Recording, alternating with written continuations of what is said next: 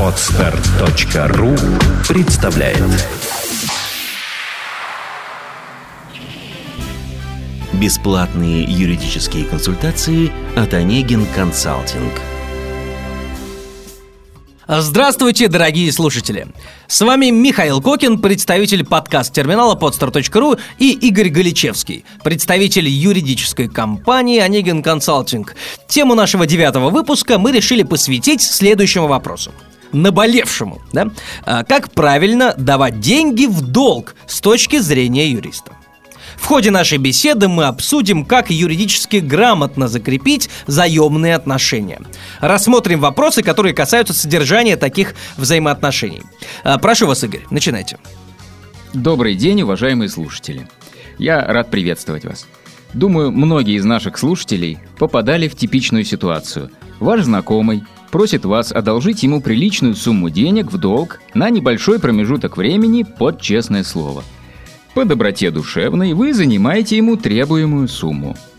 Ваш знакомый сердечно благодарит вас и радостно прощается, обещая дать все в срок и еще и отблагодарить. Но вот проходит оговоренный срок, а знакомый все не звонит. Вы звоните ему сами, и знакомый, извиняясь, объясняет, что его бизнес прогорел, и в настоящий момент он на нуле. Но в ближайшее время он или продаст свою машину, или свой земельный участок и сразу же вложит их в новое дело и точно отобьет деньги, после чего незамедлительно возвратит вам долг с процентами. В связи с чем просит вас подождать еще немного. Так эта удивительная сказка продолжается раз за разом, все в новых сюжетах. Конечно, то обстоятельство, что вы не оформили ваши заемные отношения, не лишает вас права обращения в суд – но все-таки значительно усложняет процесс доказывания в суде, поскольку в данном случае устной формы совершения сделки нормами Гражданского кодекса установлены определенные ограничения при доказывании факта такого займа. Избежать подобных недоразумений поможет юридически грамотный подход к подобной ситуации. Ну тогда давайте объясним нашим слушателям, как правильно поступить, давая деньги в долг. Предлагаю начать с того, чтобы объяснить нашим слушателям, что означает понятие «дать в долг» с точки зрения юриста и юриспруденции. Продолжая нашу беседу, скажу, что дать человеку деньги в долг с юридической точки зрения означает совершить сделку, заключить с должником договор займа. Согласно нормам гражданского законодательства, применительно к рассматриваемой нами сегодня теме, по договору займа займодавец передает в собственность заемщику деньги, а заемщик обязуется возвратить займодавцу такую же сумму денег, а также начисленные проценты, сумму неустойки и убытков, если таковые имеются. Игорь, а какие существуют требования э, к оформлению договора займа? В силу статьи 808 Гражданского кодекса Российской Федерации и учитывая нормы федерального закона о минимальном размере оплаты труда, Договор займа между гражданами должен быть заключен в письменной форме, если его сумма превышает 1000 рублей. А в случае, когда взаимодавцем является юридическое лицо, независимо от суммы. Очень важным условием является то, что договор займа считается заключенным только с момента передачи денег. В подтверждение передачи суммы займа может быть представлена расписка заемщика в получении им от взаимодавца определенной денежной суммы – Иначе в дальнейшем недобросовестный заемщик, указывая на то, что денег он от вас на самом деле не получил, может оспаривать договор займа по безденежности и таким образом признать договор займа незаключенным. Понятно. То есть к договору займа надо обязательно приложить расписку заемщика в получении тех самых денежных средств в полном объеме. Совершенно верно. А что еще в обязательном порядке должен содержать договор займа? В договоре обязательно должны быть указаны время и место составления, сумма займа, реквизиты и паспортные данные сторон, подписи. Также стоит указать место получения денежных средств и назначить место их последующего возврата. Обращаю ваше внимание на то, что по отношению к договору займа в Гражданском кодексе есть ряд диспозитивных норм – то есть с соглашением сторон вы вправе установить некоторые существенные условия договора. А, ну вот вы говорите об особенностях а, договора займа. Э, объясните нашим слушателям, какие существенные особенности возможно предусмотреть в этом договоре? В соответствии со статьей 809 Гражданского кодекса Российской Федерации, Займодавец имеет право на получение заемщика процентов на сумму займа в размерах и в порядке, определенных договором. Если такой процент договором не установлен, то он устанавливается ставкой рефинансирования, существующей в месте жительства займодавца на день уплаты заемщиком суммы долга. На день записи нашего с вами подкаста эта ставка составляет 8,25%. Она устанавливается Центральным банком Российской Федерации – также в соответствии со статьями 330 и 811 Гражданского кодекса соглашением сторон может быть установлена неустойка, представляющая собой денежную сумму, которую должник обязан выплатить кредитору в случаях неисполнения либо ненадлежащего исполнения обязательств, независимо от уплаты процентов, предусмотренных договором.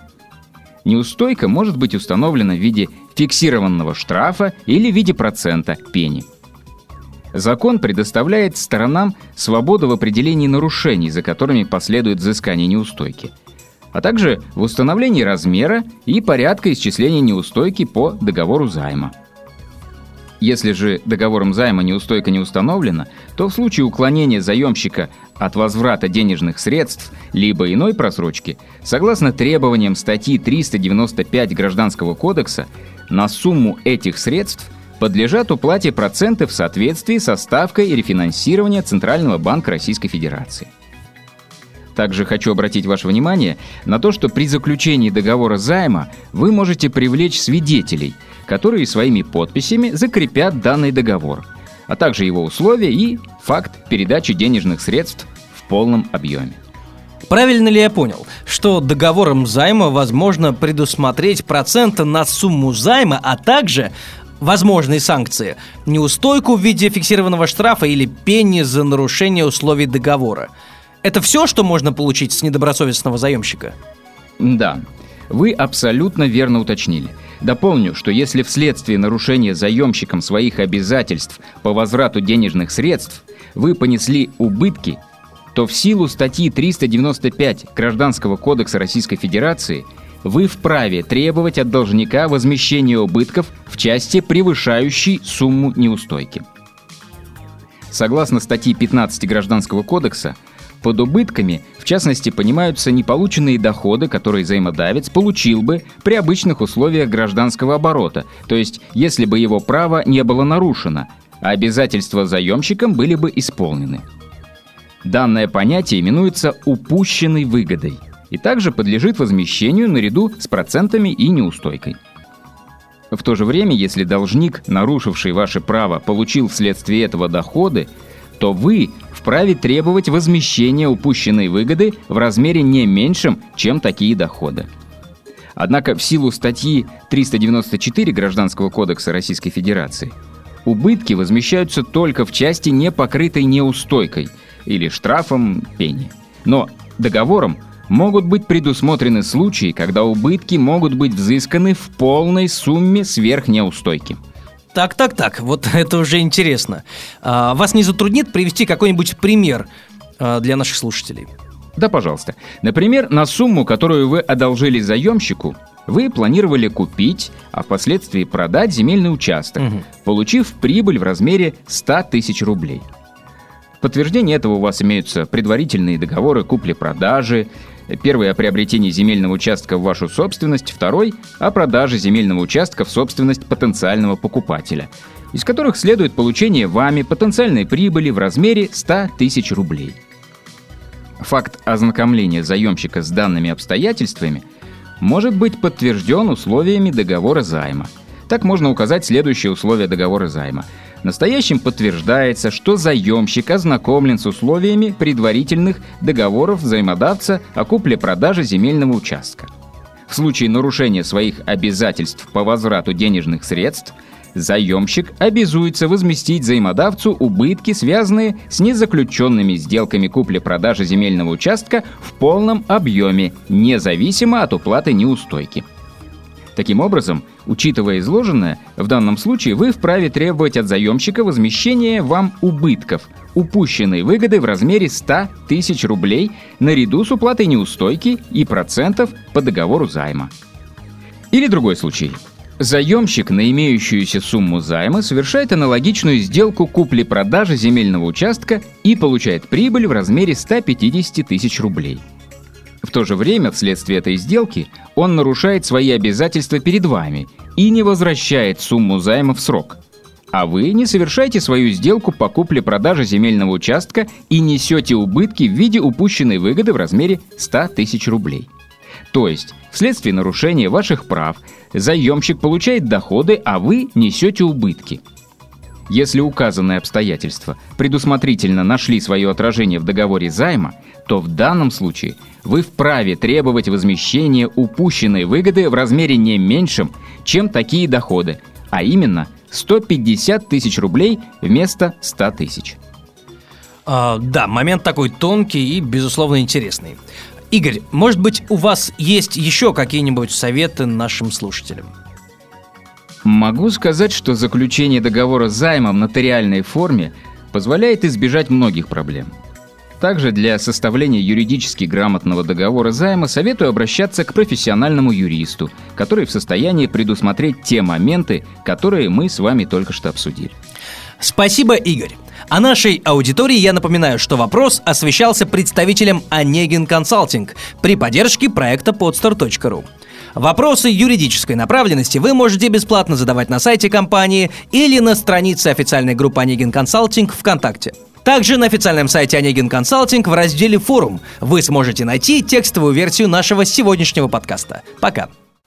Сделано на podster.ru Скачать другие выпуски подкаста вы можете на podster.ru